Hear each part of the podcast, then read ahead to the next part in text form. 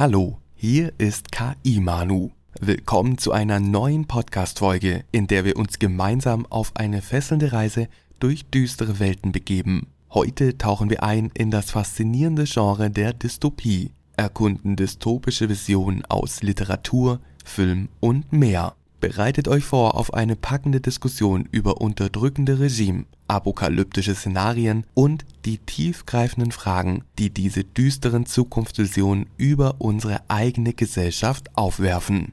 In dieser Folge werfen wir nicht nur einen Blick auf westliche Dystopien, sondern richten auch unsere Aufmerksamkeit auf die faszinierende Welt der japanischen Dystopie. Von Anime bis zu literarischen Meisterwerken hat Japan ein reichhaltiges Angebot an dystopischen Erzählungen geschaffen. Lasst uns erkunden, wie kulturelle Unterschiede und einzigartige Perspektiven sich in den dystopischen Landschaften Japans manifestieren und welche Einblicke dies in unsere eigene Auseinandersetzung mit dystopischen Visionen geben kann. Ein Blick über den kulturellen Horizont erwartet euch in dieser spannenden Podcast-Folge. Und hier ist jetzt dann doch noch der echte Manu. Was man mittlerweile mit KI erstellen kann, ist wirklich beeindruckend. Die Einleitung, die ihr gerade eben gehört habt, wurde mit Hilfe von ChatGPT erstellt und auch das heutige Podcast-Episodenbild wurde teilweise mit Hilfe einer KI erstellt. Sind wir schon mitten in einer wahr gewordenen Dystopie? Nun, darüber reden wir heute und haben dafür eine, wohlgemerkt, echte Autorin eingeladen, die kürzlich einen spannenden, dystopischen Roman veröffentlicht hat. Wir reden über ihr Buch, düstere Zukunftsvisionen und viel mehr. Viel Spaß mit der Folge. Anrufe aus Tokio.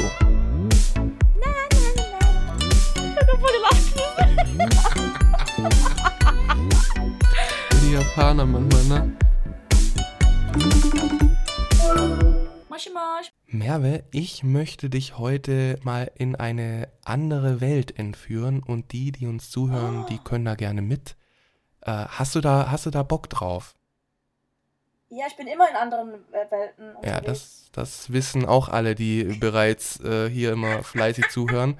Ähm, aber heute geht es in eine ganz andere Welt und die beschreibe ich dir jetzt mal ganz kurz. Und zwar, Okay. heute geht es in eine Welt, in der künstliche Intelligenz dafür sorgt, dass du immer gesund bist und kleinste Veränderungen in deinem Körper erkannt werden und darauf dann eben reagiert werden kann. Also eine Welt ohne physisches und seelisches Leid.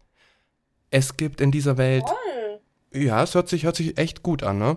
Ja, ich bin andauernd krank. Ja, das würde es in dieser Welt, würde es das nicht geben. Genauso wie es in dieser Welt auch kein Krieg, kein Leid und keine Armut gibt. Endlich Ach. Frieden, also eine wahr gewordene Ja. Utopie. Und das alles geschaffen durch eine allwissende KI, welche die Menschen kontrolliert und beeinflusst. Was hältst du davon, Merve? Hm. also, bis du das Wort beeinflusst gesagt hast, fand ich das alles noch ganz toll. Also, Ja. ich meine, ja, man kann nicht alles gut haben, also alles perfekt haben. Mhm. Das heißt, einen Haken muss es ja immer irgendwie mal geben, ne? Ja. Genau. Ich meine, um ehrlich zu sein, wir werden auch heutzutage sehr beeinflusst von Medien und allem. Ich sag ja nur, also das, was man so heutzutage so sieht, mit, also so wie Amerika uns so beeinflusst und alles, ähm, durch Popkultur, also nicht nur durch Politik, sondern halt eben auch Popkultur, Mhm. ähm, wie wir halt denken, wie das Leben aussehen sollte für jeden. Und dann, wenn wir aber rumreisen in andere Länder, merken wir, dass nicht alle so leben, wie wir das vorgestellt haben im Westen. Mhm. Das Ja. heißt, es gibt äh, eigentlich nicht wirklich ein richtig oder falsch. Ja. Also, In so einer Utopie wird ja auch oftmals gesagt, dass alle gleich sind und ähm, alles eben auch Ja. geregelt ist. Und ich finde es auch irgendwie ein bisschen langweilig, wenn alles ja gleich Ja. wäre. oh Ähm, ja. Ja, aber eine solche Welt, die gibt es zum Beispiel in Filmen, in Serien oder auch in Büchern, da habe ich heute für dieses Thema ähm, über Dystopien, habe ich heute jemanden mit eingeladen, Merve. Und zwar Oh. die Autorin Ume S. Winter, die ich jetzt herzlich zu unserem Podcast Moshi Moshi Anrufe aus Tokio begrüße. Hallo. Yay! Hi, Moshi Moshi aus Deutschland. Yeah! Danke, dass ich da sein darf. Ja, schön, dass du, schön, dass du dabei bist. Du hast vor kurzem ein Buch veröffentlicht mit dem Namen Selbstkorrektur und wir haben da bereits reingelesen und wollten jetzt aber dich mal fragen, ob du den Inhalt des Buches mal selbst vorstellen möchtest, weil du das, glaube am allerbesten kannst. So, Selbstkorrektur ist der erste Teil der dystopischen Sci-Fi-Thriller-Trilogie. Und ähm, selbst steht für den Reihentitel. Und in meinem Buch geht es um Liz Dejoro und Yu Kishida. Es spielt ähm, im Jahr 2301, angelehnt an Osaka, das ein sehr großer Ort der Inspiration für die Geschichte war und auch Auslöser, dass ich dieses Buch geschrieben habe. Und es ist so, dass es mehrere KI gibt. Eine davon ist Minerva, die sogenannte Gesundheits-KI, von der ähm, Manu schon so ein bisschen gesprochen hatte. Ähm, und dann gibt es noch weitere KI. Aber dazu müsst ihr natürlich erstmal reinlesen, was die für Funktionen haben. Und Liz ist eine sehr systemtreue Wächterin und sehr pflichtbewusst. Und eines Tages ist sie einfach so durch von, äh, von ihrer Arbeit und will einfach endlich in ihren Urlaub, weil sie hat endlich frei. Dann begegnet sie jemanden in der, in der Bahn. Und dieser jemand äh, macht ein paar Fehler, die eigentlich nicht mehr relevant sind in der heutigen Welt, also in der Welt, in der Liz lebt. Und als diese Person dann hysterisch aus der Bahn rausspringt, lässt sie was fallen. Und das ist ein Buch aus Papier. Nun ist es aber so, dass Bücher aus Papier in der Welt verboten sind. Ähm, Liz nimmt es trotzdem an sich und äh, damit beginnt quasi die Jagd nach einem Hauptverdächtigen, der nicht nur ähm, ihr unbekannt ist und sie zu, herausfordert, äh, die Wahrheit über die Welt, die sie kennt, neu zu interpretieren und zu hinterfragen, sondern auch die die ganze Wahrheit des Systems nochmal enthüllt. Und Liz muss dabei versuchen, ihren Wow. Weg halt zu finden. So, ich hoffe, ich habe das irgendwie zusammengefasst. Perfekt. Wenn nicht, nicht, lest den Klappentext, da steht auch nochmal gut drin. Das, ist- genau. Lest das ist schon richtig gut. Ja, also schon eine spannende Prämisse und äh, der Anfang allgemein, der hat mich schon direkt reingesogen in die Geschichte. Warum war Osaka so eine äh, Inspiration für dich für das Buch? Also, oder halt, du hast es auch, glaub, als Grund so richtig genannt gerade eben. Ja, das ist eine sehr spannende Frage. Ich habe ja mehrere Jahre in Osaka gelebt. Osaka ist eine super moderne Stadt mittlerweile geworden. Ich war jetzt dieses Jahr ja wieder da und war so überrascht, dass viele Sachen von meinem Roman mittlerweile schon dort Realität geworden sind. Mich zum einen ein bisschen schockiert hat und ich mir dachte, oh mein Gott, it's happening. Und zum anderen dachte ich mir nur so, hey cool, das ganze Recherche, äh, die ganze Recherchearbeit und die Sachen, die ich so aufgeschnappt habe, diese subtilen ähm, Hinweise sind tatsächlich jetzt schon so wahr geworden, wie ich es auch in meinem Roman beschrieben habe. Es war ein sehr spannendes Erlebnis für mich.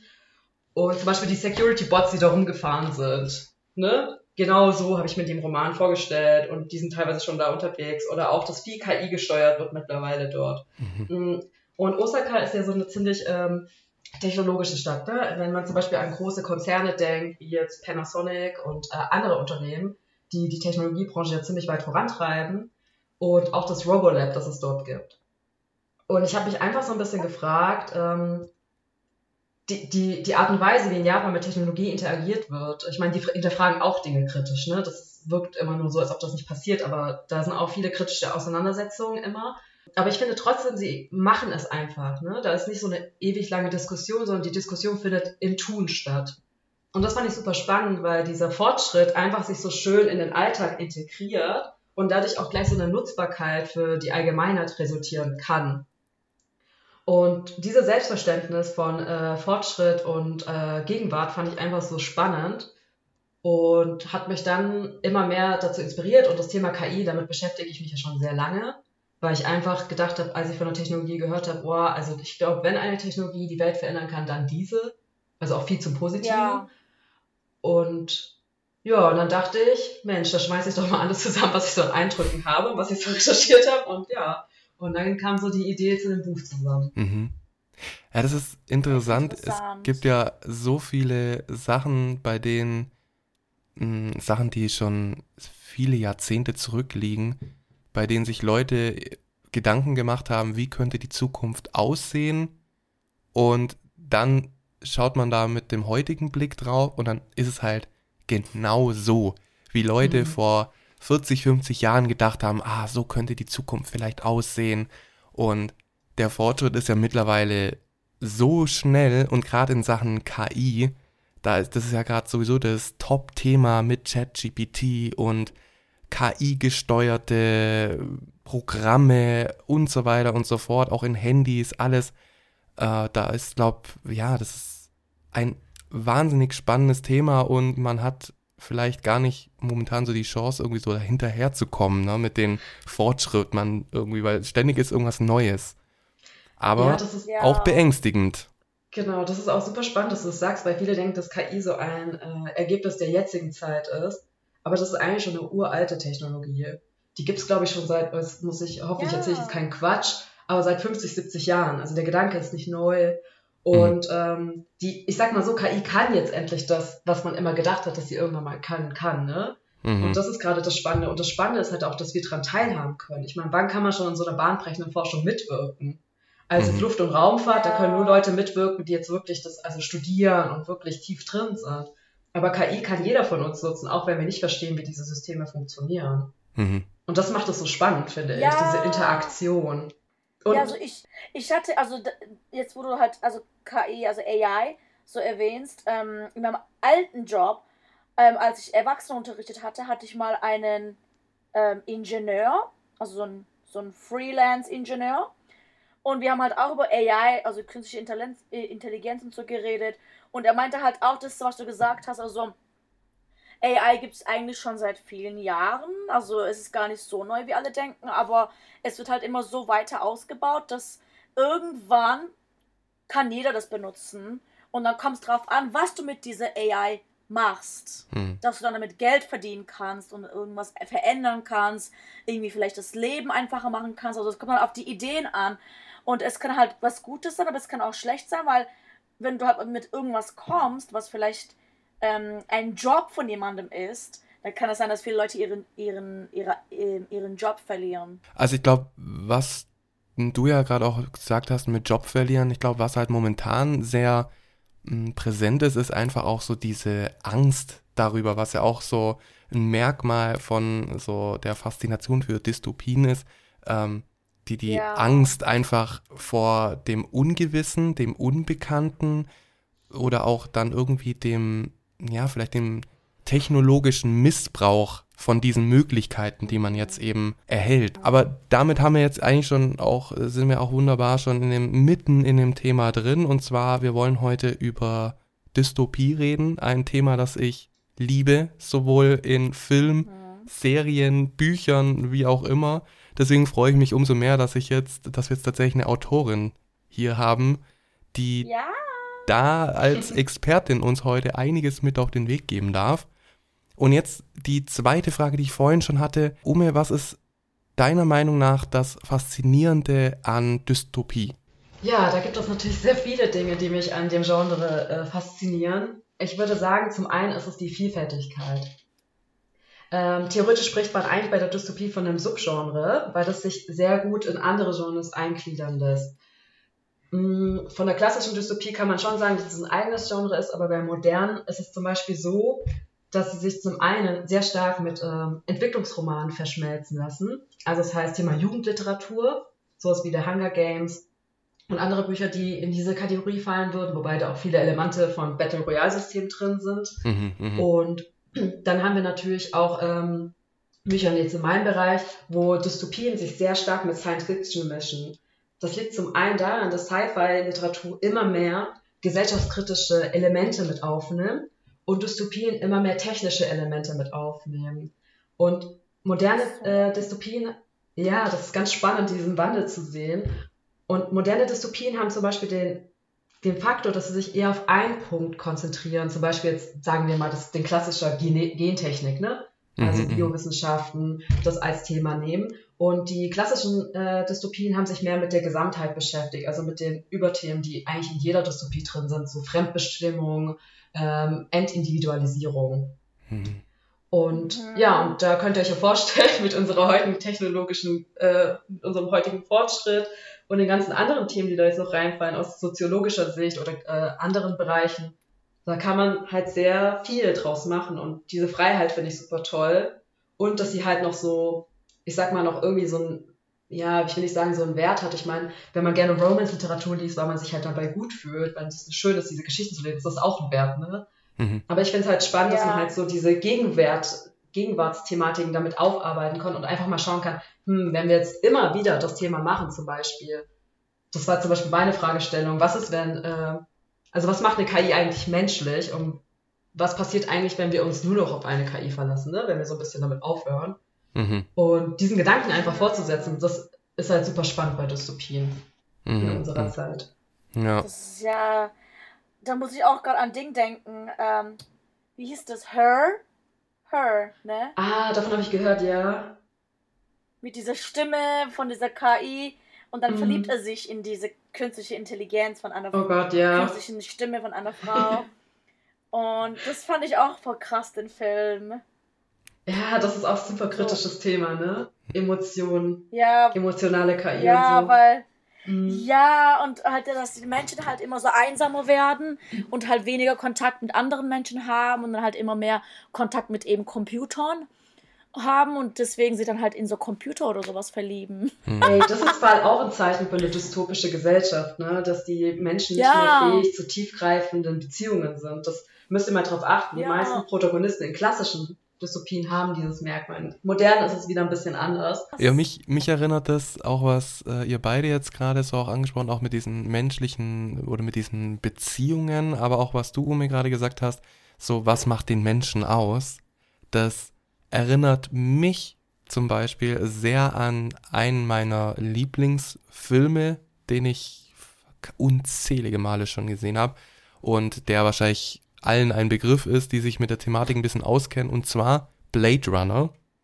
Da ist ja dann auch die Frage. Ja, Klassiker. Ja, genau, das ist ein Klassiker. Das ist, ja. was macht den, was macht eine Maschine irgendwie vielleicht doch menschlicher als wir oder was macht uns Menschen eben zum Menschen? Und äh, mhm. das ist zum Beispiel, also Blade Runner, das ist bei mir All-Time Favorite. Den könnt ihr mir immer wieder anschauen und hab da letztens tatsächlich eine sehr interessante Arte-Doku angeschaut. Die gibt es wahrscheinlich auch immer noch in der Mediathek oder auf YouTube, wer das sehen möchte. Und da war auch das, was wir vorhin auch schon hatten. Da haben dann äh, Ridley Scott und dann haben dann die Macher und auch schon ein paar Schauspieler, dann haben darüber geredet, wie sie sich so die Welt, das war ja Blade Runner, der erste Teil war ja 2019, der hat ja in 2019 gespielt, in einer düsteren Variante davon. Und äh? dann haben sich dann dort eben die dann Gedanken gemacht, die Produzenten, wie könnte 2019 denn aussehen? Das Interessante war, als sie jetzt eben darauf geblickt haben, kamen sie dann eben zu dem Entschluss, so weit waren wir nicht davon entfernt, wie wir uns die Welt vorgestellt haben. Mhm. Äh, und das ist einfach so, das ist auch in Sachen zum Beispiel auch mit, mit Klimawandel oder auch eben Armut oder da haben die dann auch viel dass eben so die Gesellschaft in Blade Runner äh, ja sehr, sehr verarmt war und halt alles so dunkel und in, die dann in Straßen geschlafen haben und haben sich da dann damals so Los Angeles vorgestellt, wo dann das eben ist. Und wenn man heute drauf blickt, dann ist es ja wirklich so, dass es eben solche Gegenden sind, die genau so sind, wie sie sich vorgestellt haben. Oder auch die Industrialisierung. Also es ist einfach Wahnsinn, dass Leute die Zukunft vorhergesagt haben in der Sicht. Warte mal, um. Ja? Um, um, also, wie ist die Welt so bei Blade Runner? Weil ich habe es nicht gesehen. Deswegen weiß ich gerade nicht. Also im Blade Runner, das, da gibt es künstliche Menschen, die gibt es natürlich jetzt nicht. Zumindest, also nicht in der Form. Wir wissen es nicht genau. Die werden Replikanten genannt und die werden von Blade Runnern gejagt und das alles in einer sehr, sehr, sehr düsteren Stadt, die also wirklich sehr, sehr dunkel ist. Es gibt kaum Licht. Es ist alles, äh, ja, sehr, sehr unheimlich und sehr rau. Ach so. aber eben trotz alledem alles verbunden so mit Fortschritt, äh, fortschrittlichen Zeug, wie zum Beispiel fliegende Autos. Das war dann tatsächlich auch das, wo in der Doku gesagt wurde, das ist so das Einzige, was irgendwie noch fehlt, so, aber dann wird's komplett passen, so. Ähm, Hey, wann, wann wurde, ist es, war das Original ein Film oder ein Buch? Oder also wann wurde das kreiert, dass es in 2019 spielt? also, In den 80ern oder? also das, der, der Film kam 1982 raus und Ah, okay. basiert aber auf dem Roman von Philip K. Dix und ähm, Ah, Do natürlich, ja. Android's Dream of Electric Sheep. Ach, von dem ist es abgeleitet. Genau. Das wusste ich auch nicht. Ach, spannend. Ja. Und äh, wann wurde das Buch geschrieben? Oh, das weiß ich jetzt 80ern. gerade nicht. Aber wahrscheinlich sehr viel davor. Ja. Oh ja, okay. Nee, 68 ist es geschrieben worden. Mm, mhm. Okay, 68, also in okay. den spät, späten 60ern. Mhm. Und ich musste da halt gerade auch an Ding denken, weil du hast gesagt, bei Blade Runner wurde das irgendwie vorhergesagt, so vieles, Mhm. was auch gestimmt hat. Und ich muss jetzt bei äh, halt an Akira denken, Mm, mhm. weil die haben ja die Olympischen Spiele 2020 vorhergesagt. Und dann aber, das war, und dann ist ja Akira passiert. Und ich denke mir gerade irgendwie so, Corona ist kurz vor den Olympischen Spielen passiert. Mhm. Mhm. Ja. Was wir halt auch so zuerst so gedacht haben, das ist wie so das Ende der Welt oder sowas. Ja. Oder halt irgendwie was Schreckliches. Also das gehört ja auch so dazu, wo du auch gerade gesagt hast, so mit äh, Pandemien ist ja auch immer so, so eine Sache in Dystopien, ne? Dass äh, Ja. ein Virus, der alle Menschen heimsucht und dann nur noch ein kleiner Teil der Menschheit äh, überlebt oder ja, also ja. na, Apropos, apropos Pandemie, Ume, ähm, hat, hat dich die Pandemie irgendwie in deinem in deinem Autorenkreislauf, hä, wie nennt man das? In deiner Autorenkarriere zu, zu Selbst Selbstkorrektur inspiriert irgendwie? Weil Meneva ist ja sozusagen so diese künstliche Intelligenz, die deine Gesundheit ähm, reguliert. Hat sich das dann irgendwie, wurdest du da irgendwie inspiriert von der Corona-Welle, die wir hatten? Tatsächlich hat mir die Corona-Pandemie geholfen, das Buch schreiben zu können. Denn ich hatte damals Kurzarbeit Krass. in meinem Unternehmen und habe dann nur noch zwei Tage die Woche gearbeitet und konnte dadurch endlich mal Zeit investieren und den Roman anfangen. Wow. Und inspiriert hat mich die Corona-Pandemie tatsächlich gar nicht, aber tatsächlich habe ich, weil ich habe das Buch ja schon davor angefangen, ge- also in Gedanken, ne? die Recherchearbeit und so war ein Jahr Mhm. davor. Ähm, tatsächlich hat es mich aber ein bisschen geschockt, dass die Sachen, die ich recherchiert hatte für die Inhalte, dann auch in der technischen Umsetzung dann umgesetzt wurden und auch viele Sachen dann. Das fand ich ein bisschen krass, aber diese Pandemien sind ja nichts Neues, ne? die gibt's ja schon immer, deswegen Ja. hat es mich jetzt auch nicht, also war jetzt auch nicht so äh, spektakulär, aber ähm, Stimmt. ja, ich meine, es ist halt, es hat gesellschaftlich halt viel gemacht, finde ich. Und ich habe jetzt zum Beispiel für den zweiten Teil an der Fortsetzung, an der ich arbeite gerade von Selbstkorrektur, da habe ich tatsächlich ein paar gesellschaftliche Themen nochmal mit aufgenommen, für ähm, Mhm. die dann vor allem in der Postpandemie passiert sind. Ne? Aber die äh, KI Meneva hat mich tatsächlich aus verschiedenen Gründen äh, inspiriert. Und zwar zum einen, weil unser, weil das Gesundheitssystem nicht überall auf der Welt gleich, gleichermaßen zugänglich ist. Und, Mhm. ähm, und ich mich gefragt habe, wie das wäre. Und es gibt ja schon KI-Systeme. Also zum Beispiel in der Krebsforschung hilft KI Ärzte ähm, schneller zu finden, wo Was? es zum Beispiel ähm, auf MRT-Bildern oder so, wo man, dass man das leichter finden kann Wow. so erkrankt. Also diese Systeme gibt's ja alle schon. Und ich habe dann auch so ein bisschen diesen Selbstoptimierungszwang, den wir seit den 90ern quasi haben. Ne? Du musst immer besser sein. Hm. Ja, so kannst du deine Ausruhe, so kannst du deine Leisure Time noch optimieren. Du musst immer produktiv sein. Und das kannst du ja eigentlich nur, wenn du total gesund bist. Und ich habe mich gefragt, was wäre das eigentlich für eine Welt, wenn wir nur noch gesunde Menschen haben? Weil dann würden wir Menschen ausschließen, die jetzt vielleicht chronisch krank sind, die vielleicht ähm, anders geboren wurden, die jetzt vielleicht nicht die gleichen äh, Voraussetzungen halt bekommen haben. Ne? Da würden wir die ja alle ausgrenzen, Ja. dann wären wir überhaupt keine inklusive Gesellschaft mehr. Hm. Und das fand ich irgendwie voll schlimm. Also das fand ich irgendwie schlimm. Und dann dachte ich mir halt, und dieser Selbstoptimierungswandel schließt ja viele Menschen aus, sage ich mal, ne? Und Ja. ähm, so ist es ein bisschen entstanden, wo ich mir dann dachte, ja, okay, dann treiben wir es mal auf die Spitze, wenn das das Gesetz wäre, ne, dass alle gesund sein müssen. Und Krass. das ist gar nicht anders. Also, dass das körperliche und mentale Wohl an erster Stelle steht. Aber das ist ja dann eher so, wie du es sagst, mh, jetzt in deinem Roman, eine Gesellschaft, in der es eben kein Leid gibt äh, und alles ist gut, alles ist toll. Und Genau. das ist ja eigentlich, wie Japan. das ist, das ist, äh, das ist Japan. naja, Zum einen. Naja. Weil, das, weil es ist ja so diese, diese, ähm, diese Fake, so uns geht allen gut, wir sind alle Genki, wir arbeiten alle, wir haben keine Mental Health Issues, niemand hat Mental Health Issues hier, wir, wir reden nicht darüber, weißt du? Hm. So Ja. dieser Schein. Also, in meinem Freundeskreis reden wir sehr offen über diese Themen, ehrlich gesagt. Deswegen weiß ich nicht, aber es kommt so ein bisschen auf die Leute an. Hm. Aber ja, genau, im Roman ist es natürlich die perfekte Welt, ne? Also Ja. es wäre natürlich toll, wenn wir irgendwann dahin kommen, dass es, wenn jemand äh, Hilfe braucht, dass die auch zugestellt, ne? Dass man die auch bekommt, ne? Ja. Dass man sein Ja. bestes Leben leben kann, so, ne? Und ähm, also es ist halt dieser Zwiespalt, ne? Aber das ist ja, das ist ja eigentlich, so wie du es in deinem Roman, also die, die, die Grundlage äh, ist ja eigentlich, dass eine perfekte Gesellschaft und es ist ja eigentlich keine Dystopie, sondern das ist ja eine Utopie eigentlich, oder? Ich habe da tatsächlich einen anderen äh, Vorgang äh, bisschen interpretiert, weil ähm, ich wollte so ein bisschen eine moderne Dystopie schreiben.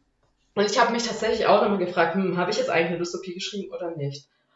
Es ist so, dass die meisten Dystopien so eine Art Ambiguität haben. Das heißt, sie müssen auch utopische Merkmale aufweisen, damit sie halt dystopisch werden können, weil wenn ich nicht weiß, was gut ist, dann weiß ich auch nicht, was schlecht ist, so ungefähr. Mhm. Und ja, das ist so ein bisschen, ja, wie soll ich sagen? Es ist natürlich auch so ein bisschen, ne, es spielt ja 2301. Ich hoffe natürlich, dass bis dahin die Menschheit gewisse Konflikte überwunden hat und wir uns auf ein positives Miteinander einstellen können. Also da steckt auch so ein bisschen positiver Optimismus natürlich drin, Mhm. ne? dass wir irgendwann diese ganzen Konflikte, diese Reich- und Arm-Geschichten, dieses gesundheitliche Leid, das man ja oft auch verhindern kann, ne? einfach mal, sag ich mal, für alle die gleichen Voraussetzungen schaffen kann. Das wäre natürlich schön, wenn es so wäre, aber das ist dann halt zum Leid von anderen. Und ich habe quasi in den meisten Dystopien, die ihr vielleicht kennt, sind ähm, ist es oft so, der Großteil der Gesellschaft es ist so halb-halb. Hm. Ne, es ist entweder die Armen oder Reichen, so eine Art Unterschicht, die immer unter dem System leidet. Oder es ist halt jemand Besonderes. Und ich, also, und ich habe quasi das gemischt, was in klassischen Dystopien ist und was es in modernen Dystopien ist. Und Mhm. habe den Spieß umgedreht. Also was ist, wenn es allen gut geht, aber nur dem 1%, der die Welt am Laufen hält, dafür leiden muss? Mhm, mhm. Was macht das für ein System so? Ja, das ist interessant. Deswegen ist es Krass. nicht, ja, deswegen ist es so ein bisschen die Frage. Für die einen ist es eine Utopie, für die anderen ist es aber eine Dystopie. Utopie und Dystopie, die gehören ja auch irgendwie zusammen. So, also ich würde fast Genau. sagen, ohne Dystopie keine Utopie und andersrum. Ähm, genau, weil da ja immer so ein Ja. Gedanke dahinter steckt, die Gesellschaft immer zu perfektionieren und alle das Schlechte auszuradieren, sei es jetzt durch künstliche Intelligenz, künstliche Menschen oder irgendwelche Sachen, in denen ja, Sachen irgendwie nur noch produziert werden und in irgendwelchen Maschinen oder so. Also es ist, ja, also es ist super, Ja. super spannend. Genau, man darf auch nicht vergessen, dass die Dystopie aus der Utopie heraus geboren Mhm. wurde. Ne? Und eine Dystopie, also die Dystopie ist ja auch sehr in dieser, ähm, in dieser Kriegsphase entstanden. Ne? Mhm. Also Orwell, Huxley Mhm. und auch äh, äh, äh, Smatjan, wenn ich den. Namen richtig ausspreche. Und das spiegelt ja auch immer wieder weit, zeigt, dass in der Gesellschaft was ja nicht stimmt. Und ähm, Orwell hat es ja 1984, wenn ich jetzt das noch, hoffentlich erzähle ich jetzt keinen Quatsch, hat es damals auch geschrieben mit der ganzen spanischen Diktatur, ne? Also diese Mhm. ganzen Kriegszustände hat er quasi auch in 1984 eingewoben und auch andere Inhalte. Und auch Huxley hat damals mit dem Industrialisierungsfortschritt diese ganzen Themen mitverarbeitet und die ganzen Kriege und Unruhen, die da damals waren, sind ja auch da drin. Mhm, Und mhm. auch in den 90ern sieht man so eine Zunahme durch den Terrorismus und so, dass die, ne, dass da so eine Art, ähm, ja, wie soll ich sagen, ich will nicht sagen Angst, aber halt so eine Unsicherheit herrscht. Und da kam Dystopie natürlich auf. Utopien sind damals aber aus einem positiven Op- Optimismus entstanden. Mhm. Zum Beispiel Thomas Morus, der das äh, ja eigentlich begründet hat mit Utopia, der hat das damals geschrieben, weil er wirklich von so einer perfekten Welt geträumt hat. Er dachte, ja, irgendwann schaffen es die Menschen ja hoffentlich, miteinander klarzukommen und sind alle happy together. wir wissen, dass das leider nicht so passiert ist. Obwohl das Buch so um 15. Jahrhundert, nee, 16. Jahrhundert rum entstanden ist, soweit mhm. ich es noch weiß. Und äh, ja, es ist so ein bisschen, hm, es bleibt halt, ja, es wird nicht langweilig, sage ich mal dem Genre. ja, ja, aber das, da hast du jetzt auch schon ein ganz gutes Thema angerissen, und zwar, dass einfach Dystopien auch so durch ähm, historische Ereignisse eben auch beeinflusst werden oder, oder politische Ideologien oder auch wie zum Beispiel im Kalten Krieg mhm. oder sowas. Da sind wir jetzt im, im Westlichen und gibt es, weil du ja gesagt hast, du hast dich dann eher so auch an Osaka oder Japan inspiriert, gibt es da auch Unterschiede zwischen westlichen Dystopien und eben solchen aus Japan? Oh, das wäre auch, das wäre auch eine Frage von mir gewesen. Na, dann ist ja perfekt, dass ihr die beide. äh, auf die habe ich mich sogar vorbereitet. Sehr gut. Weil das äh, nämlich ein sehr, sehr spannendes Thema ist. Also wie ihr sagt, äh, die Dystopie ist eigentlich ein sehr westliches Genre. Ähm, deswegen gibt es vor allem im englischsprachigen Raum sehr viele Vertreter davon. Genau, man unterscheidet zwischen klassischen und neuen Dystopien. Das heißt, die klassischen sind sowas wie Huxleys Brave New World und ähm, George Orwells 1984. Und dann gibt es die neueren ja. Dystopien, wo man meistens The Hunger Games einordnet und andere in der mhm. Richtung. Also es ist viel so Jugendliteratur mittlerweile. Bei den japanischen ist es ein bisschen anders.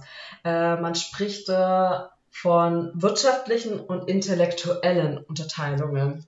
Mhm. Äh, Im Westen sind die meistens staatsorientiert, die Geschichten. Und in Japan sind sie eher naturorientiert bzw. Shizen-orientiert. Mhm. Mm. Da gibt es auch einen ganz, ganz Was berühmten Autor. Also es heißt, im westlichen äh, Dystopien habt ihr oft ein Establishment, das für das System steht. Ne? Das heißt, es ist meistens mhm. ein Weltstaat, der bestimmte Regeln vorgibt und wer dem halt nicht entspricht oder sich an die Regeln hält, der fliegt aus der Gesellschaft raus oder erwartet Schlimmeres. Mhm. Und in Japan ist es mhm. naturorientiert, das heißt, da geht es viel äh, Richtung ja, so back to the roots, sag ich mal eigentlich. Also viel so von Naturverbundenheit. Also eine ganz andere Richtung. Das ist aber auch alles so ein bisschen von früher, ne? Das, da kommen noch ganz viele andere Themen rein, dass nämlich zum Beispiel dann ähm, Jules Verne veröffentlicht wurde in Japan und so weiter und so fort, aber das ist wieder ein anderes Thema. Jedenfalls ein Autor, der so eine ökologische Utopie ähm, sehr gut vertreten ist und sehr berühmt ist in Japan auch. Der ist auch in Textbüchern drin. Der hat viele Gedichte geschrieben für Kinder und der heißt Miyazawa Kenji. Der ist von 1886, äh, 96 bis 1933 hat er gelebt. Der ist sehr jung gestorben und hat in seinem Leben nur einmal Geld für ein Manuskript bekommen. Und die restlichen hat er leider nichts verdient zu seinen Lebzeiten. Und der oh äh, Miyazawa Kenji, der hat ähm, auf den Lehren vom Mahayana-Buddhismus aufgebaut und ähm, aber auch ähm, Tolstoys Weltanschauung ein bisschen mit eingenommen ne? und auch gleichzeitig japanische Werte mit eingebracht. Und er hat etwas, ähm, das, ich weiß, der hat eine sehr krasse Resilienz in seinen Texten, also sehr positiv geprägte Weltansicht, ne? also so eine, die Mut macht. Und er ist in Iwateken geboren und als es Tohoku-Beben war, haben viele sein Gedicht Aminimo Makezu also unbesiegt durch den Regen auch zitiert. Und in diesem Gedicht geht es eben darum, dass man sich nicht unterkriegen lässt, egal vom Wind und Wetter, dass einem Zorn und Gier eben auch nicht überhand nehmen und man eben quasi immer so ein Lächeln mit sich trägt, auch wenn man es nicht immer sieht. Und ähm, hm. ja, er ist einer der beliebtesten Autoren Japans, kann ich sehr empfehlen. Er liest sich auch nicht schwer, ne? Und ähm, bis heute gibt es sogar noch Festivals zu ihm, soweit ich weiß, in Iwate. Ja. Und dann gibt es noch den Krass. anderen Schriftsteller, der äh, Mushano Koji Sanne Atze. Der ist auch 1885 geboren bis 1976. Und er hat in seinem Manifest Atarashiki Mura, also neue Dorfgemeinde, diese Ideale von humanitärer Egalität quasi gegründet. Das war ein echtes Dorf. Das wurde so 1918 gebaut und existiert, glaube ich, sogar noch bis heute. Und ähm, ja, und jetzt gibt es sogar eins, das in deiner Nähe, Merve. Eine Neuerbauung. Da in Saitama. Da es Higashi no Mura. Und ja, das so. sind so diese ökologischen Utopien, sage ich mal, ne? Und aus denen später wurden dann quasi die Dystopien geboren. Also das habe ich euch viel zu den Utopien erzählt, so, damit ihr aber wisst, woher Krass. das kommt. dass es so ein anderes Hä? Grundverständnis war. Mhm. Und ähm, später, als dann die ganzen Sci-Fi-Literatur auch in Japan übersetzt wurde ähm, Mhm. und auch Sachen aus anderen Romanrichtungen eingebaut wurden, ne? also zum Beispiel in der Meiji-Zeit, als es Jules Verne's Bücher, Jules Verne übrigens auch sehr großer Sci-Fi-Schriftsteller, weiß nicht, ob euch, also viele kennen den auch nicht so in dem Genre, und Doch. halt von A Ich habe ihn, ich kenne ihn. ja, das ist gut. Also der macht auch, hat auch sehr viel Sci-Fi geschrieben und auch viel beeinflusst, äh, was ich sehr, sehr spannend finde. Und von H.G. Wells, ne? Und dann ist dann quasi so, diese Zukunftsromane sind dann entstanden in Japan. Und die wurden dann halt mal schnell durch diesen Naturalismus verdrängt, ne? Das ist das, was ich euch gerade erzählt habe mit dieser Utopie-Geschichte. Und ähm, nur und zu der Zeit bleibt halt nur der Oshikawa Shunro dem Science Fiction treu. Und das war halt auch, der ist auch 1876 bis 1914 geboren gewesen. Und ähm, sein Buch Kaito Boken Kitan, Kaite Gunkan, also auf Deutsch würde man sagen, das mysteriöse Abenteuer der Meerinsel, das Schlachtschiff vom Meeresboden, hat damals schon erste Andeutungen für den Japan-Russland-Krieg geliefert. Deswegen ist er auch bekannt für das Buch. Genau, und dann kamen später noch so andere Sachen dazu, ne? Ähm, in die Nachkriegszeit, da wurde Sci-Fi super populär in Japan. Da gab's die, da gab's den Hoshi Shinichi, der war super berühmt, ähm, seinen Publikationen und im späteren SF-Magazin, das gibt's glaube ich immer noch, das habe ich damals auch gelesen für meine Bachelorarbeit zum Recherchieren. Da sind auch sehr viele Literaten drin, aber das Problem bei der Science-Fiction-Literatur halt ist, ne, also deswegen auch, kann man auch sagen mit der dystopischen Literatur, dass sie halt nicht ernst genommen wird, in Anführungszeichen, Mhm. weil sie von zu wenig professionellen Schriftstellern geschrieben wird. Hm. Und deswegen wird sie oft in? Literaturwissenschaften nicht. Nee, ist überall auf der Welt so. Also, da, da, da ist Sci-Fi sehr universal im globalen betrachtet, muss ich Hm. sagen. Und ja, Aber äh, jetzt weiß ich nicht, ob ich eure Frage beantwortet habe, ehrlich gesagt. also Doch, doch. doch doch und du hast sogar noch ich habe wieder ganz ganz viele Fragen. also äh, Ja, ich habe auch. Oh aber Gott. ich, ich, ich weiß gar nicht mehr, was ich fragen Ja. wollte. Aber ja, frag du zuerst. Also, äh, ich habe jetzt zum einen die Frage, weil mh, du ja gerade eben auch gesagt hast, dass die mh, Science-Fiction-Autoren nicht ernst genommen werden, weil die eben mh, wahrscheinlich sich auch nicht, äh, war das gerade, ich gerade richtig verstanden, dass du meintest, die, dass die sich auch nicht ganz so informieren über solche Zustände, sondern halt einfach schreiben oder Ja, einfach nee. den Ruf weg haben. Nee, das, das liegt daran, mh, ich, ich glaube, also es hat nicht damit zu tun, dass da zu wenig Recherche drin steckt. Mhm. Ne? Ich glaube, es liegt eher daran, dass es nicht als ästhetisch in der Worterstellung betrachtet wird. Ne? Mhm. Ähm, also das sprechen wir von Thema Hochliteratur. Mhm. Also, dass man so mit der Sprache so krass spielt, keine Ahnung. Also ich kann das auch nicht. Ne? Ich würde mich einfach zu dem Rest der Sci-Fi-Autoren zuordnen. das ist so ein bisschen die Unterscheidung von Unterhaltungsliteratur und Hochliteratur. Und ähm, ich frage mich aber immer, ist das noch zeitgemäß, diese Beurteilung zu machen? Oder muss man Literatur wirklich nur noch an der... Sp ja, ich weiß gar nicht, woran die das eigentlich orientieren, ehrlich gesagt. Es wird halt immer klar gesagt, dass es halt nicht ästhetisch perfekt ist. Und theoretisch die einzige Dystopie, die diese ästhetische Schönheit mit sich führen kann, könnte man sagen, wäre Kafkas Der Prozess. Mhm. Mhm. So, aber selbst da ist man sich nicht sicher, weil man nicht weiß, ob man es da in seiner Dystopie einordnen würde. Ich Mhm. persönlich finde, ja, es ist für mich eine ästhetische Dystopie, Mhm. aber ja, keine Ahnung, ich bin aber auch keine Literaturwissenschaftlerin. Ich habe da nur einen Ausflug hingemacht in Was? die Richtung. Kafka, der Prozess, ist Dystopie? Ja, wenn man das so ein bisschen betrachtet, das ist voll crazy, wenn man so Dystopien sich damit beschäftigt. Ne? Da gibt es ja diese vier Grundsäulen, die eine Dystopie quasi haben muss. Die hat Seber und äh, andere Autoren haben das aufgestellt und die haben dann gesagt, ja, man kann das so bezeichnen, wenn es ein dystopischer Roman ist, wenn er halt Unterhaltung und Erkenntnis liefert, dann eine kritische Diagnose mit Mhm. Satire oder Diskussion hervorbringt, dann zum Appell zum präventiven Mhm. Handeln mit der Schreckbilder aufruft, das heißt, oh mein Gott, das ist aber gar nicht cool, wir sollten vielleicht doch mal drüber nachdenken und dann eben zeigt, ähm, wie das halt auswirken kann, ne, sich auf die Welt, also halt quasi das Worst-Case-Szenario aufzeigt. Das sind so, das sind so Mhm. Sachen, die man auf klassische Liter äh, Dystopien anwenden kann, aber auf modernen passen die einfach nicht mehr, weil die modernen Dystopien sich eher auf einen Teilaspekt konzentrieren und dann können sie natürlich also manche kriegen beides zusammengemischt hin, dass es so eine Mischung ist, das ist ein klassischer und moderner Dystopie. Und bei manchen ist es halt schon ein bisschen differenzierter. Mhm. Ja, und was ich auch vor. Oh, oh, okay. Was ich vorhin noch mal fragen wollte, ähm, jetzt weiß ich wieder. Du, du, du hast ja gesagt, dass ähm, viele Dystopien jetzt irgendwie nicht so ernst genommen werden oder halt irgendwie, weil sie nicht ästhetisch sind oder halt ähm, nicht glaubwürdig oder so sind. Ähm, glaubst du, ist es deswegen so beliebt bei so Anime? Weil wir hatten ja auch vorhin mit ähm, Ghost in the Shell und Neon Genesis Evangelion und so darüber nachgedacht. Glaubst du, ist es vielleicht deswegen dann beliebt bei Anime, weil man da vielleicht mehr so darstellen kann, so visuell?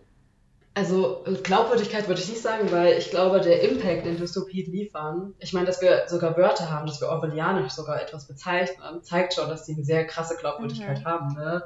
Es ist nur so ein bisschen in der. Literaturwissenschaft ein Problem, sage ich mal. Ne? Deswegen ist Sci-Fi-Literatur ja. nicht so krass untersucht. So, aber das ist etwas, mit dem können wir, mit dem sollen sich dann Literaturwissenschaftler beschäftigen. Ähm, Ghost in the Shell und Co. sind ja alles so in den 80ern entstanden, wenn ich das richtig im Kopf habe. Und ich glaube, so zur mhm. Zeit des Kalten Krieges und auch zu der neuen Technologisierung, ne? Da ging es ja dann mhm. los mit Internet und so weiter und so fort. Und ähm, ich denke halt, dass so, so Science Fiction sich natürlich in der Popkultur super gut darstellen lässt, ne? Weil man kann ganz neue Bilder kreieren und ähm, ja. manche Sachen sind ja auch super abstrakt, das so im Buch sich vorzustellen. Ne? Manche Autoren kriegen das ja. voll gut hin, dass man auch Sachen, die man nicht kennt, sich gut vorstellen kann. Ne? Aber das hat natürlich schon eine krasse Sogwirkung dann, ne? wenn man so ein bisschen in dem Bereich halt gerne unterwegs ist und das dann halt auch nochmal in Bildern gefasst sieht und ja. Mhm. Hm. Aber würdest du auch sagen, dass, du hattest ja jetzt vorhin auch gemeint, dass so mh, hm, japanische Dystopien oder auch eben viel auch mit von Natur geprägt sind oder sich mit äh, Naturthemen ja, befassen. Genau, früher. Genau, und da stellt sich jetzt nämlich die Frage bei mir, weil wenn ich jetzt so an japanische Dystopien denke, dann denke ich genau an die, die ihr gerade eben auch schon erwähnt habt, an äh, Ghost in the Shell, an Neon Genesis Evangelion, äh, Akira, also an alle Sachen, wo so ein bisschen aber mehr der Fokus auf Technologie und Cyber Kriminalität Cyberpunk. gesetzt, ja, und auch so, so, so ein Punkt von, genau, Cyberpunk, wo auch eine große Rolle spielt. Und da habe ich das Gefühl, da ist eher Japan setzt da mehr den Fokus drauf als der Westen, sage ich jetzt mal. Wie würdest du das beurteilen?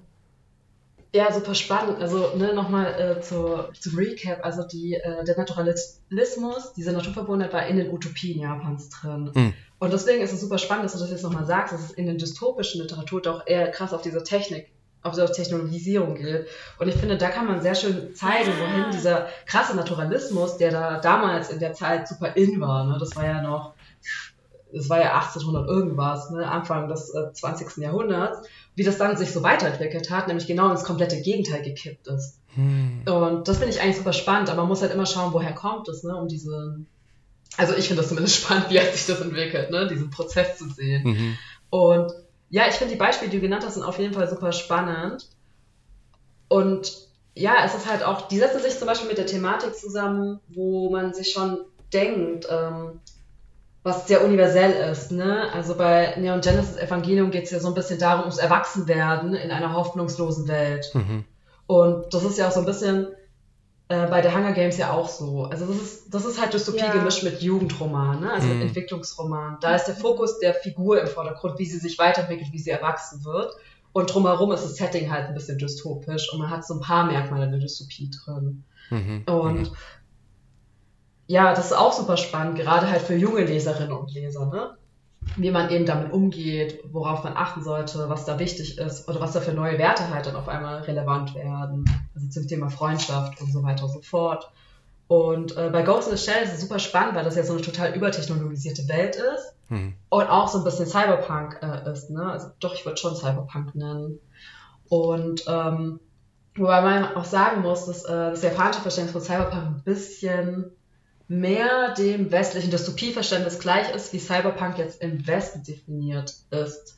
Hm. Und ähm, das heißt, äh, Cyberpunk ist ja immer, das wurde ja von Gibson und Sterling gegründet, das Genre, und das ist immer Near Future, Hyperkapitalism und so ein halt Reich und Arm Kluft, ne? Das mhm. sind so die wichtigsten Merkmale. Äh, bei Ghost in the Shell sind die, glaube ich, auch alle vertreten. Ähm, und bei Ghost in the Shell ist es so, dass sie ja ein Cyborg ist mhm. und denkt, sie wäre ein Mensch in einem Maschinenkörper. Mhm. Und das ist natürlich ein super krasser, also das ist super komplex ne? und das spielt ja auch in der Near Future, ne, 2030. Und ähm, es wird aber nie aufgelöst. Das heißt, diese Funktionsfrage wird nie beendet. Also was ist, was macht eine Maschine aus? Wann ist eine Maschine Mensch? Äh, wann sind Menschen eigentlich Menschen und so weiter und so fort. Und dieser Transhumanismus wird nie wirklich geklärt. Ne? Das endet halt einfach offen. Und mhm. das ist ganz, das ist so in ein paar Themen so in japanischen Set, also ja, in den japanischen Titeln, die du genannt hast, so. Wobei ich glaube, bei Neon Genesis Evangelium gibt es eine Auflösung am Ende. Und ich fand es interessant, dass du gesagt hast vorhin, so mit dem Naturalismus, dass es eher so in der Natur halt so naturbezogene Utopie ist. Und dann halt das Cyberpunk als Dystopie, so voll so Stadtleben und so und Technologie, dass es dann so irgendwie so ein Gegensatz ist. Das ist mir ja, also. Das ist voll spannend, echt, gell? Das ist mir gar nicht aufgefallen. Ja. Ja, das fand ich auch super spannend. Und diese, also wenn das jetzt nicht so heraus, äh, hervorgehoben wäre, es mir, glaube ich, auch gar nicht so bewusst gewesen, aber das macht ja voll Sinn mit der Landflucht, alle wollen die Städte und so weiter und so fort, ne? Ja. Und ja, dann so mit, crazy. ich meine, das hat also nichts damit zu tun, aber Ghibli ist ja auch so naturbezogen immer. Hm. Ja, stimmt, du hast recht. Es ja, allgemein ist ja Japan schon sehr naturbezogen und deswegen verwundert es mich jetzt nicht ja. ganz so, dass da eben äh, dann eben diese japanische Utopie. Utopie eben auch sehr sich auf die Natur dann fokussiert hat. Das macht für mich schon Sinn, aber was ja. für mich dann da stellt sich jetzt für mich auch die Frage, wenn ich jetzt so davon gehe, was ist typisch japanisch und äh, was eben typisch westlich. Zum Beispiel, hm, wie würdest du das sehen? In, von Japan sagt man ja immer so, ähm, diese Individualität ist ja eher weniger, dass man eher sagt, so das Gemeinschaftsgefühl. Und in im Westen wird ja eher so gedacht, so der Einzelne, eben auch Freiheit des Einzelnen. Und das ist ja auch eigentlich ein wichtiger Punkt in Dystopien, dass da eben, es wird ja auch viel von Freiheit gesprochen und was ist wirklich Freiheit? Ist man wirklich frei in einer Gesellschaft, in der alles geregelt ist oder eben nicht? Denkst du, da gibt es auch einen Unterschied oder wie würdest du das äh, sagen zwischen Japan und Westen in Sachen Gemeinschaft und eben die Person einzeln? Ähm, ja, ich würde schon sagen, dass es da gewisse Unterschiede äh, gibt. Ähm, ich denke aber auch, dass es auch viel von unserem Grundverständnis ausgeht, ne, wie wir das auch betrachten. Ähm, oft wird ja der Kollektivismus und der Individualismus gegensätzlich gesetzt. Ne? Das heißt, das sind so zwei aus, sich gegenseitig ausschließende Prinzipien. Mhm. Aber oft ist es ja so, dass sie doch ein bisschen, dass, dass es so wie so ein Spektrum ist, denke ich. Und man da immer sich so ein bisschen verortet und manchmal fließt halt das eine ein bisschen stärker rein, manchmal das andere. Mhm. Und es ist so ein bisschen so, dass die individualistische Vorstellung ähm, auf bestimmte Lebenssituationen ausgelegt ist in Japan, würde ich jetzt behaupten. Und dass es so ein bisschen mehr an die intrinsische Entwicklung der eigenen Person gerichtet ist, nicht auf die extrinsische. Das heißt, äh, bei uns sagt man immer, die eine Person kann die Welt verändern mhm. und ähm, das wäre quasi nach außen gewandt und dort ist es ja eher so ein bisschen, wenn man zum Beispiel an Ikigai denkt, ne? Mhm. Dass man so sagt, was ist eigentlich der Sinn meines Lebens, wie stelle ich mir das so vor? Und das ist ja eher dieser Individualismus, aber halt durch eine intrinsische Entwicklung gesetzt. Mhm, mh. Vielleicht kann man das so ein bisschen nutzen, um sich dann ein besseres ah. Bild davon zu machen. Mhm. Also so habe ich das zumindest äh, mein Verständnis dafür aufgebaut. Mhm.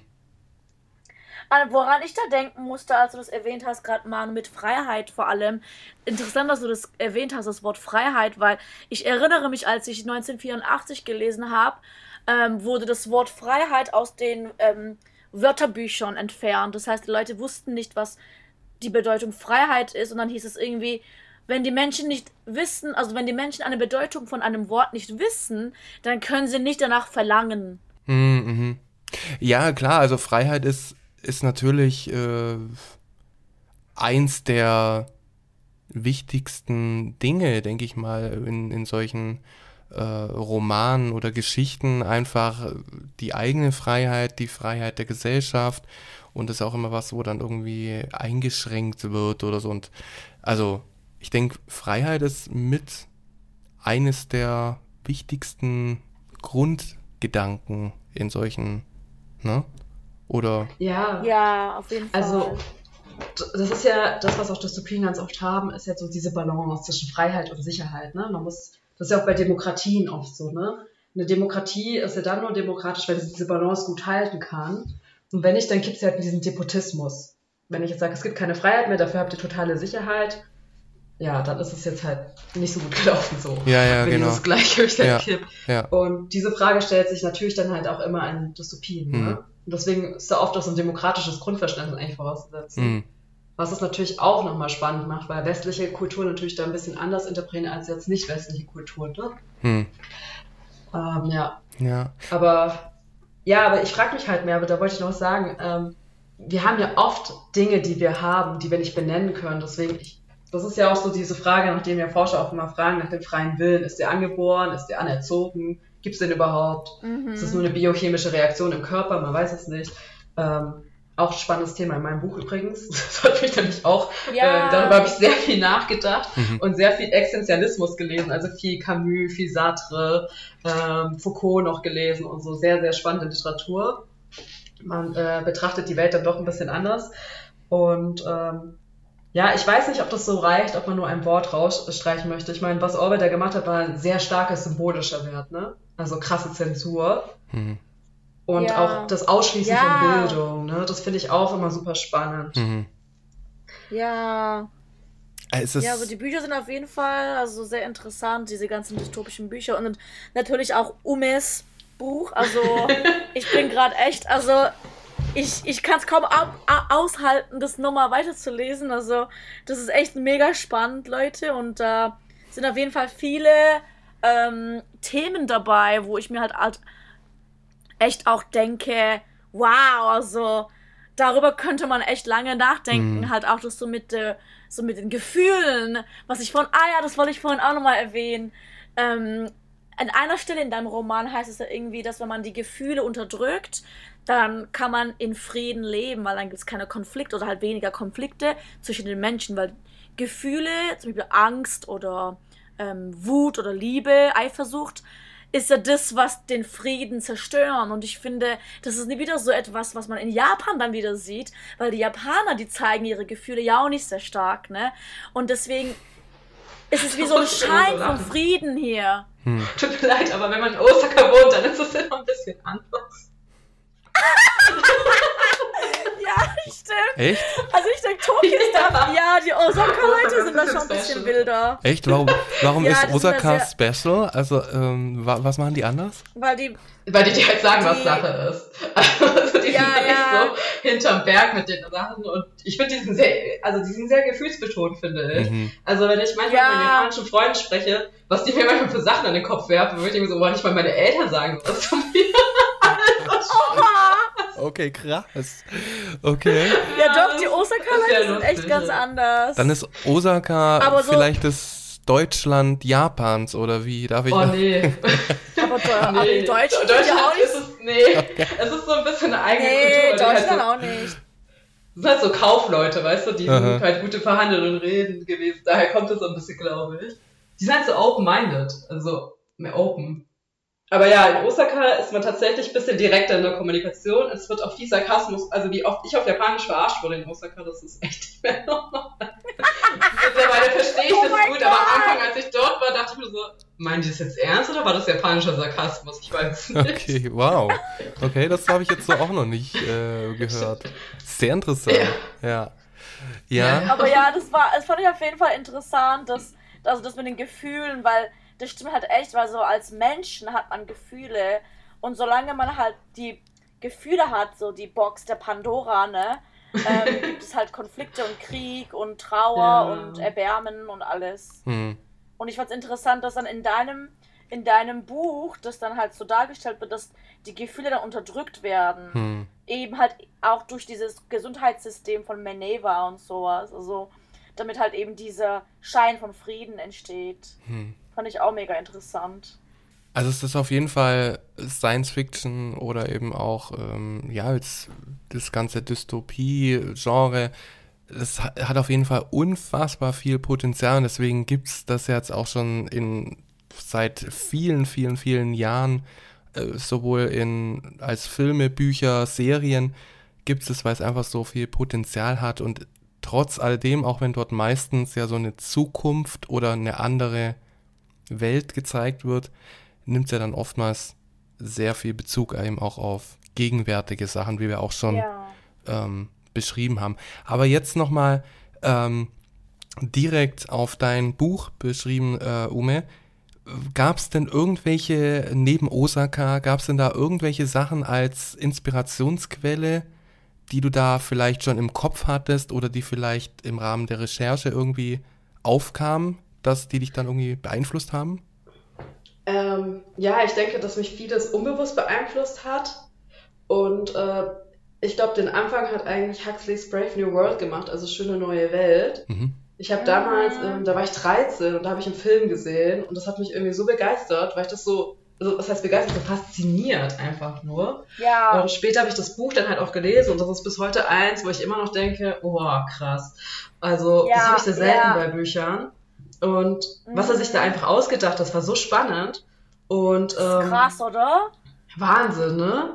Und ja, und dann kam natürlich aus der japanischen äh, Literatur, war natürlich eins, äh, was äh, mich dann auch äh, sehr interessierte, waren die Bücher von Ito Kekaku, also auch ein äh, berühmter Sci-Fi, äh, Sci-Fi-Schriftsteller. Ich glaube, er hat mich sehr stark geprägt in meinem Schreiben, ähm, also von den Inhalten auch wenn die natürlich auch aus persönlichen Gründen noch so ein bisschen äh, variiert haben, aber das fand ich einen sehr starken Einflussgeber, denke ich, äh, und Inspirationsgeber. Und viel die Recherche, die ich halt gemacht habe und natürlich auch dann auch später Psychopath, mm. was ich auch super spannend fand. Mhm.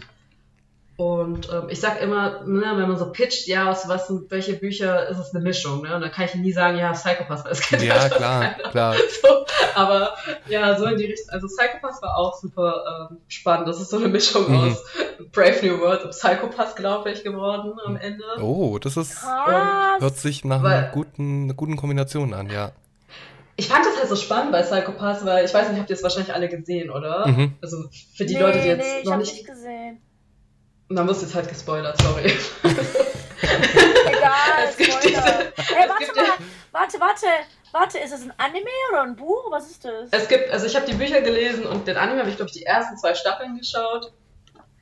Und ah. ähm, ja, und da gibt es so die sogenannte Gehirne im Tank-Theorie die ist ein bisschen abgefahren. Und äh, zwar ist es dann quasi so, dass so verschiedene Gehirne in so einem Tank halt aufgewahrt werden. Das ist wieder typischer Transhumanismus, was übrigens sehr in ist in vielen Sci-Fi-Büchern gewesen, Anfang der 2000er, glaube ich.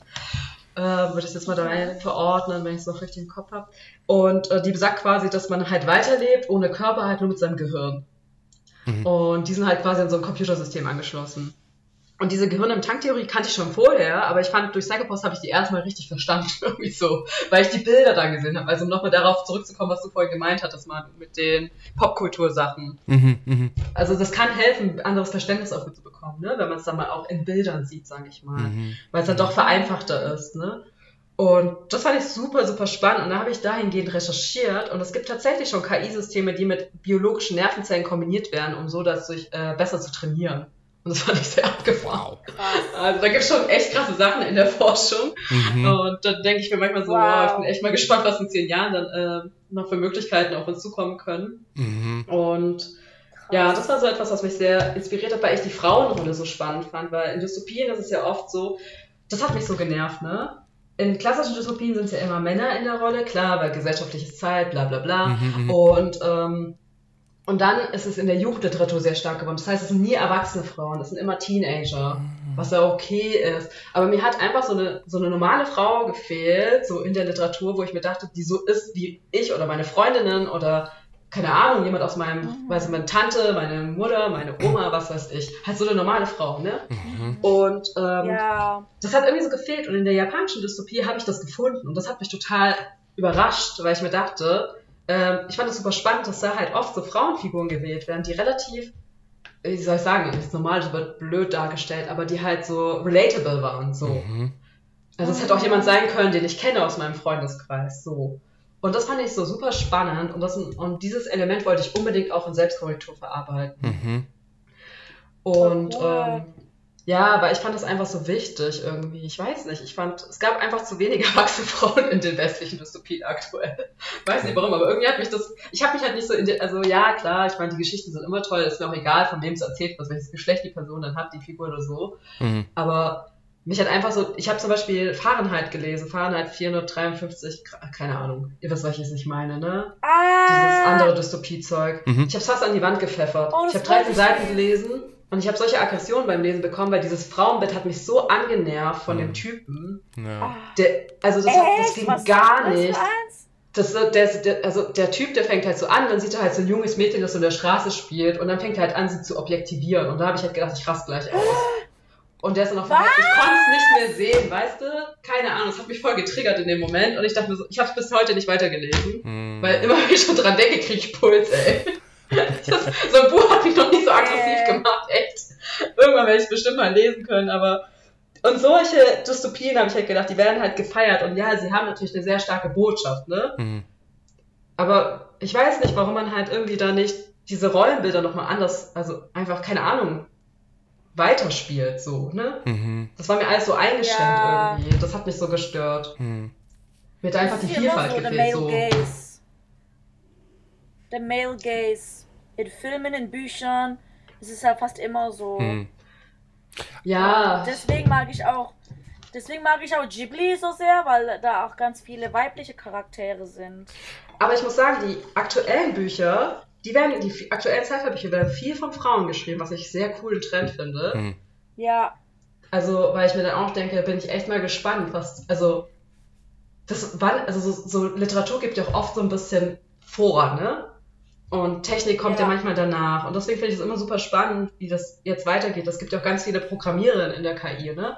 Und ich glaube, mhm. ich glaube, dass wir tatsächlich so ein bisschen diese Vielfalt jetzt besser abdecken können in Zukunft. Um auch einfach mehr die, auf jeden Fall. Wie viele Milliarden Menschen sind wir aktuell auf der Welt? Ich weiß es nicht. Egal. Die Acht oder so? Acht? Oder? Okay. Vielleicht auch Gut. Ich, Bis Ach, plus, minus.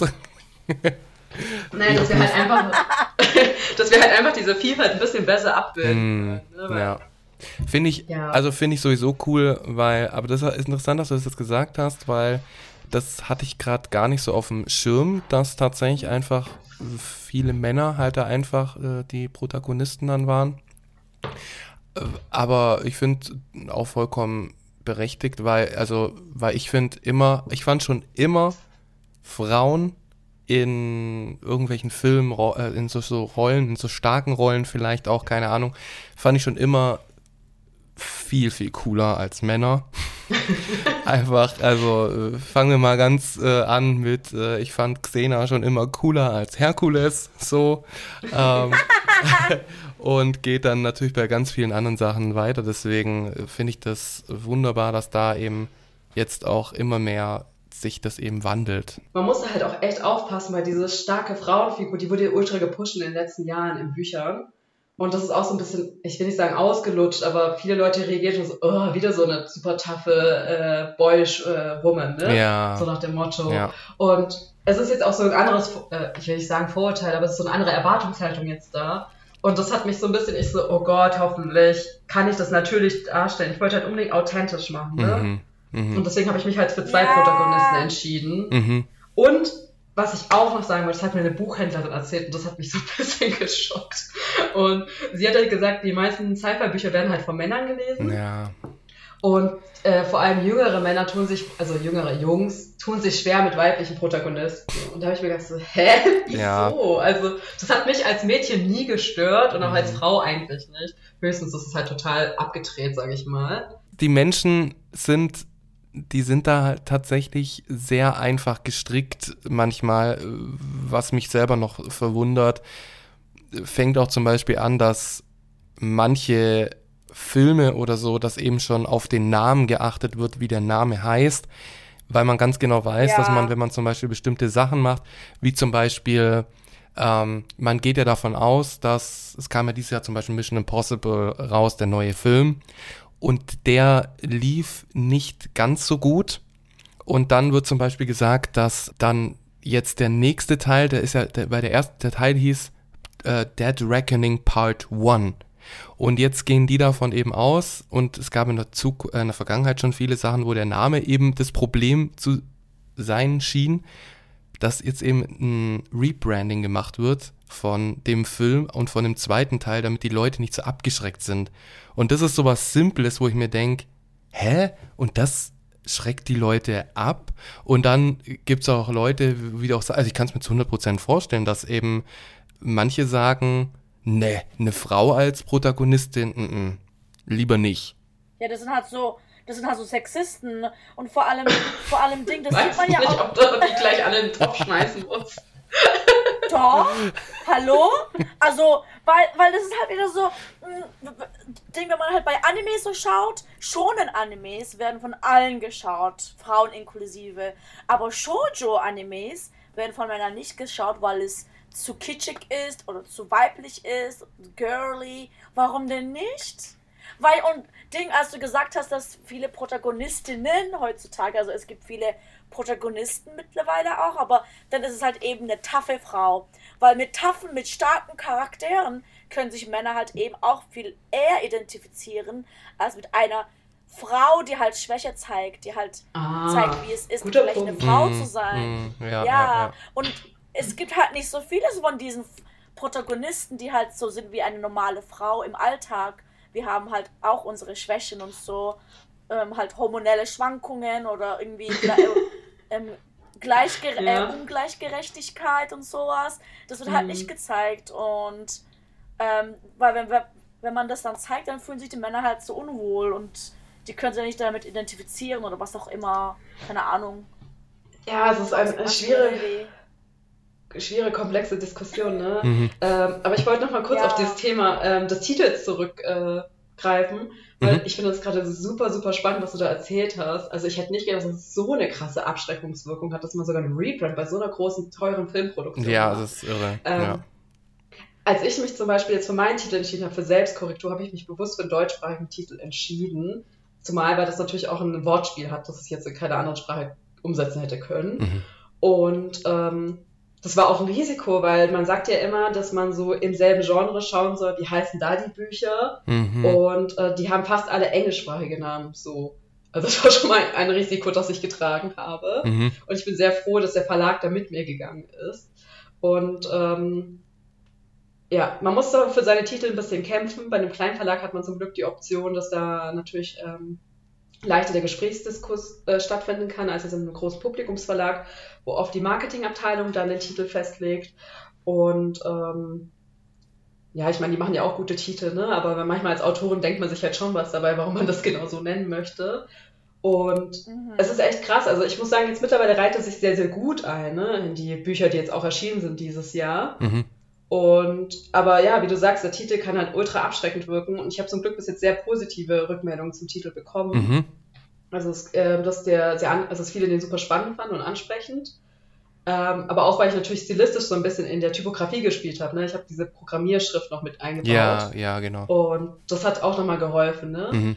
Und krass, ja, es, ja, ist, es ist echt krass, dass es so eine Wirkung hat, ne? Aber klar, das ist auch das Erste, was ich in der Buchhandlung oder bei einem Film drauf achte, unbewusst oder bewusst. Ja. Ne? Also bei einer Buchhandlung mehr wenn mein Titel mir nicht gefällt, dann ja, dann war es das eigentlich schon. Also, ja. das ist dann, also bin ich auch hart, ne? Das ist ja. eigentlich schon irgendwie ein bisschen blöd, auch dass man da so voreingenommen ist. Man selber, das ist schon krass, ey. Ja, ja, klar. Also es ist, äh, ich würde mich davon jetzt auch nicht äh, wegnehmen, dass ich bei einem Titel vielleicht sage, oh, vielleicht jetzt mal nicht so, ne? Also, ja, aber habe ich das, also dein erster Roman heißt ja Selbstkorrektur. Und das selbst ist dann die Reihe. Dann kommt also der, der zweite Teil, wird also auch was mit selbst zu tun haben. Genau, selbst slash. Ich darf den Titel aus vertraglichen Gründen. Ja, ja, das habe ich mir schon fast gedacht. Wow, echt jetzt? Ja, die, das darf ich noch nicht ja. nennen. Nee, tut mir leid. Aber wir, wir sind, wir sind dann cool. gespannt. Aber ich habe noch etwas anderes, wo wir jetzt gerade auch beim, bei der Betitelung sind, was mir aufgefallen ist beim Lesen und was wahrscheinlich auch sehr wichtig ist, und zwar die Kapitelnamen. Und da wollte ich jetzt mal fragen, weil das schon sehr wissenschaftliche Begriffe sind. Und ich arbeite Echt? ja normalerweise, wenn ich nicht gerade einen Podcast mit Merve aufnehme, mache ich ja normalerweise bin ich im Labor tätig. Und da sind mir so Sachen wie Denaturierung, Elongation sind mir ein Begriff. Und da wollte ich jetzt fragen, wie, wie kam es dazu?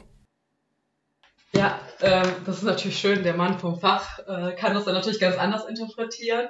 Ähm, genau, im späteren Verlauf des Buches wirst du sehen, dass es auch andere Richtungen Ja, ja genau, es ändert äh, sich betrifft, dann, ja, ne? ja. Genau, und das ist auch so ein bisschen die Phase des Buches, also wo die Protagonisten durch müssen. Ne? Wir sind erstmal so in diesem rein biologischen, also auch Meneva, Gesundheits-KI, und dann kommt immer mehr, blickt man immer mehr hinter die Komplexität des Systems. Und dann kommen dann eben die Kapitel auch aus den Fachbegriffen der Philosophie. Und die werden immer ein bisschen persönlicher, die Kapitel. Also die werden teilweise auch ein bisschen länger dann. Ich habe mich so ein bisschen an Episodentitel erinnert vom, vom Streaming-Dienstanbietern. Ah. Ähm, genau so ist es ein bisschen aufgebaut gewesen. Also ihr könnt euch das vorstellen wie zwei Staffeln in einem Buch. Okay. Und da sind eben die entsprechenden Dinger, äh, Titel drin. Ich habe teilweise auch aus anderen Sprachen genommen, weil ich auch, weil mir sprachliche Vielfalt auch super wichtig ist. Gerade in der Sci-Fi-Literatur mhm. ist nämlich sehr vieles Englisch. Und mhm. ähm, das ist auch super spannend, weil ähm, es war sehr schwer, die ganzen englischen Begriffe rauszuklammern aus der Sci-Fi. Also ich habe mir da den Kopf zermacht, das könnt ihr euch nicht vorstellen. Mhm ähm, ich habe da einen, der heißt zum Beispiel Kenko-Checker, glaube ich, oder Kenko-Scanner. Das ist aus dem japanischen Gesundheitssport. Und ich habe versucht, halt, das so ein bisschen international klingen zu lassen, dass man halt sieht, dass die Welt jetzt quasi zusammengewachsen ist und aber trotzdem noch einzelne Sprachelemente aus verschiedenen Kulturkreisen halt erhalten mhm. geblieben sind. Und es war so schwer, dass, äh, sich davon selbst zu lösen, ne? weil sobald man an Cypher denkt, kommen einem sofort englische Begriffe. Mhm. Ich habe gefragt, warum ja, eigentlich? Ja. Ne? Wir haben so viele Sprachen auf der Welt, wieso muss es nur eine gehen? Man sieht einfach auch, dass die Sci-Fi-Literatur halt sehr englischsprachig geprägt ist. Und da habe ich halt gedacht, nee, finde ich eigentlich nicht. Deswegen habe ich auch französische Begriffe drin, wie Reverie oder äh, portugiesisches wie Saudade und ich hoffe, ich habe es richtig ausgesprochen. Oh. Und solche Begriffe, weil die haben auch eine sehr schöne Bedeutung, die es in anderen Sprachen so gar nicht gibt. Mhm. Und ähm, mhm. ja, ich dachte, warum soll ich eigentlich darauf verzichten? Ja. Also warum soll ich ein eigenes Wort erfinden, wenn es es schon gibt, so, ne? Ja, ja, ja, klar. Wirklich vielen, vielen Dank, dass du da heute zu Gast bei uns warst und da nochmal einen Einblick ja. auf äh, Dystopien gebracht hast, aber eben auch zu deinem Debütroman ist es, ne? Das ist dein erster Roman, der veröffentlicht wurde. Ja, genau, das ist die erste Veröffentlichung. Genau, und der zweite ist yeah! schon, schon in der Produktion. Der geht morgen ins Lektorat, ja. Oh, okay, okay, dann, dann dauert es oh. also vielleicht nicht mehr so lang, bis wir dann weiterlesen können. Genau, voraussichtlich nächsten Sommer. Okay, cool. Wow. Ah, ich freue mich schon so drauf. Also wirklich. oh mein ähm, Gott! Ich kann euch allen, die zuhören, das Buch wirklich nur äh, empfehlen. Ich habe direkt von Anfang an ist bei mir so ein, so ein, so ein, na, wie sagt man da, Kopfkino ist abgespielt und ich konnte mir ja. das so gut vorstellen, auch yeah. in der, in der, äh, am Anfang, wie du so, schon gesagt hattest, in der Bahn, wo sie dann sitzt und äh, dann auch eben ja, ich äh, ihn dann auch beobachte, also ja, ich will nicht so viel verraten, aber äh, ich hatte es direkt im ja. Kopf alles so vor mir und das ist ein gutes Zeichen, wenn das ein Buch ja. direkt auf den allerersten Seiten schon schafft. Von daher äh, eine ganz, ganz herzliche Empfehlung. Holt euch das Buch. Auf jeden Fall. Die Charaktere sind auch mega cool. Ja, das, äh, das fand ich auch sehr, sehr überraschend, dass, weil ich habe, also das fängt ja mit einem mit einem männlichen Charakter an. Und mhm. dann switcht es ja. Und da war ich so ein bisschen so überrascht. Also, ja, ich will, ich will jetzt nichts spoilern. so, ihr sollt das selber lesen, liebe Leute. ähm, deswegen holt euch das. Das Buch gibt es überall, wo es Bücher zu kaufen gibt. Und vielen Dank, Ume, dass du heute dabei warst. Und wer weiß, vielleicht reden wir zum Release von dem zweiten Teil reden wir dann nochmal darüber und vertiefen das, was wir heute alles hatten. Vielen lieben Dank und äh, das wäre sehr schön, wenn wir dann nochmal ins Gespräch kommen würden. Es hat mir sehr viel Freude gemacht mit euch. Dann äh, hoffentlich bis ganz bald. Äh, viel Erfolg für das, den zweiten Band, dass der ganz, ganz schnell abgenickt wird und dann nächsten Sommer released wird.